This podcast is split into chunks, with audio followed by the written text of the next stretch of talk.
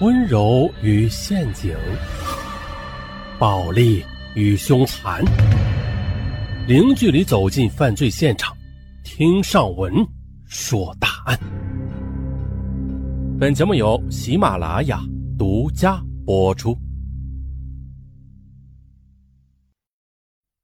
本期情感答案：暴露隐私下的挽救婚姻。呃。大家听说过电视调解吗？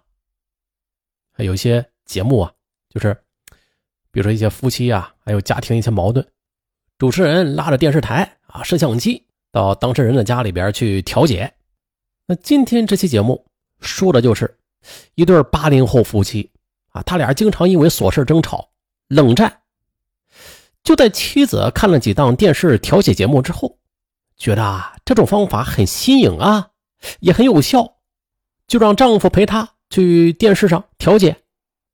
可孰料，他们的婚姻是经历了一段短暂的平静。可是，种种矛盾在电视直播之后不断的发酵，一连串的让人意想不到的事儿就发生了。说的是啊，家住山西省太原市的吴云和丈夫石天虎是一对啊八零后的夫妻。自从他们的儿子石宇上幼儿园起，他们就常常因为石宇的教育问题而闹矛盾。石天虎认为吴云太惯着儿子了，儿子显得太娇气，严重缺乏男儿气概；而妻子吴云则认为儿子还小呢，啊，严厉的训斥甚至动粗不利于儿子的成长。因为对儿子的教育方式不同，吴云和丈夫常常是争执不下。石天虎每天除了努力工作，这下班回到家之后啊，什么事也不做，只顾上网。用他自己的话说呀：“挣钱养家是我的责任，其他事情啊，你不要让我费神。”啊，刚结婚时对妻子的呵护与体贴也已经是无迹可寻了，他的脾气反而一天比一天暴躁，啊，动不动就冲着吴云咆哮。吴云也是，则对丈夫的缺点和错误的做法喋喋不休。二人针锋相对，常常是吵得天翻地覆。二零一零年十二月的一天晚上，吴云就意外的看到啊，电视节目里边，嗯，正在直播着一档调解家庭矛盾的节目，于是啊，就拉着石天虎一起看。石天虎呢，很不耐烦的坐下了。只见电视上正在播放的调解过程，一对夫妻原本很恩爱啊，这丈夫自从染上毒瘾之后，整个人都变了。经常说谎话，跟妻子骗赌资，对孩子也是不管不问，输了钱就酗酒，还经常打骂妻子。而妻子的性情也是刚烈啊，夫妻俩经常是爆发冲突。只见电视上的调解员呢，就动之以情、晓之以理的进行调解，现场观众也给了很多建议，夫妻俩也都坦言自己的过错，并且真心的请求对方的原谅。就这样。决心通过努力，让家庭变得很温暖、幸福。看完节目之后，这吴云感叹着电视调解的魔力，石天虎则半信半疑地说：“哎，奇怪了，这怎么上了电视，怎么就脱胎换骨了呀？都。”此后，吴云就经常留意着收看电视调解类的节目，他发现啊。几乎每一场调解都收到了很好的效果，吴云心动了，于是就经常拉着丈夫一起看。十二月二十一日晚上，吴云正在厨房做饭呢，儿子在学习方面有些不懂，便问他。吴云呢，就让石天虎看着锅里正在煮的粥。石天虎懒洋洋的应了一声，可是依旧坐在电脑前。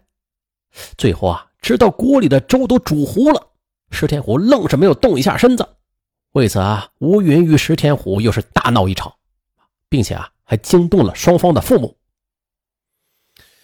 呃，吴云痛定思痛，决定啊，跟石天虎好好的谈谈，看看能不能借助电视调解，让他们恢复以前的和睦与恩爱呀。起初吧，石天虎很不情愿，吴云则竭力的劝说，啊。你看啊，你也看了不少期这类的节目了，那些遇到家庭矛盾的嘉宾，嗯，在家里都是剑拔弩张，互不相让。可是这一上电视啊，就会平静下来，开始审视自己的缺点和错误。再说了，当局者迷，旁观者清。那多听听别人的意见，对我们会有好处的。这就是集思广益嘛。石天虎却说：“这调解啊，是会收到一些效果，但是你要知道啊，家丑不可外扬啊。”我抹不开这个面子，吴云则说：“面子，你能跟面子过一辈子吗？如果你还想有个完整的家，想让我和儿子都依赖你啊，你就和我一起去上电视调解去，把我们之间的矛盾给解决了。”其实，石天虎他又何尝不想一家人和睦幸福啊？再则，他与吴云一样，对电视调解这一新颖时髦的方式很好奇。这么想来想去。他就同意了上电视去调解试试。于是啊，他们选择了本省的一家电视台。工作人员详细的了解了他们的情况之后，让他们等通知。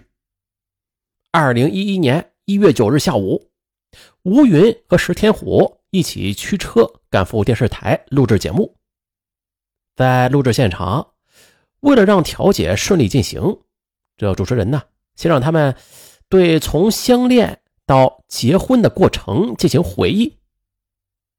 吴云和石天虎是在一次朋友聚会上认识的，两人那是一见钟情，谈了两个多月呢就结婚了。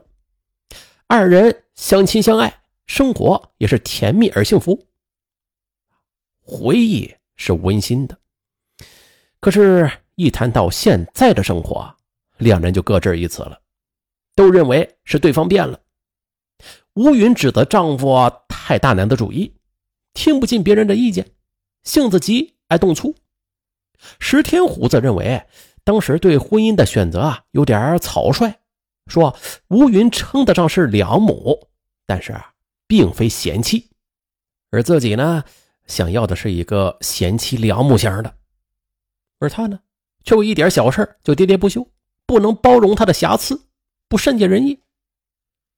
不过，在主持人的分析调解下，吴云和石天虎慢慢的平静了下来，就开始反思自己的缺点和过错了。现场观众也是提了一些看法和建议。经过把脉，啊，这主持人和专家给了他们各自开了药方。石天虎在增强家庭责任感的同时呢，要学会善待妻子和孩子，要有耐心的解决分歧。吴云则要养成果敢但是不激烈的性格，学会容忍和不唠叨。两人都表示啊，接受主持人、专家以及观众的建议。节目录制完了，栏目编导告诉他们，节目可能在其他电视台播出，还说如果有观众想提出更好的建议，这栏目组呢会将他们的联系方式告知观众的，以期取得更好的效果。二人没有表示异议。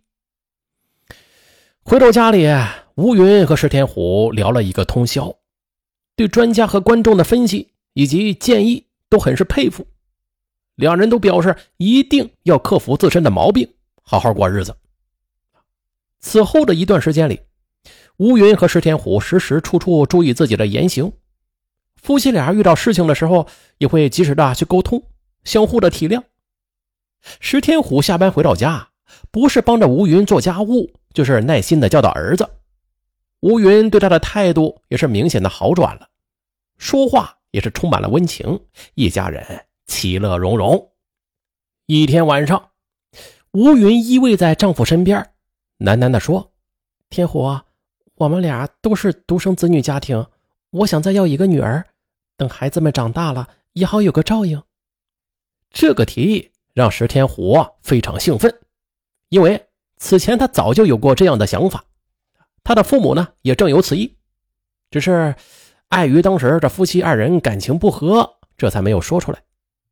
就在此时，石天虎搂着吴云，笑着说：“哎呀，那好啊，那就要辛苦你了。”吴云也是撒娇着说：“那你可得对我更好一点。”很快。二零一一年三月的一天，吴云他总是想吐，石天虎就陪着他到医院检查之后，医生跟他们说啊，吴云已经有了身孕了。石天虎乐得一路抱着吴云回到了车上。七月十二日，吴云和石天虎所录制的节目在山西某电视台播出了。一些这热心观众啊，给他们打电话、发短信，提了不少建议。起初他只是觉得这电话、短信多了，多少会有些影响工作和生活。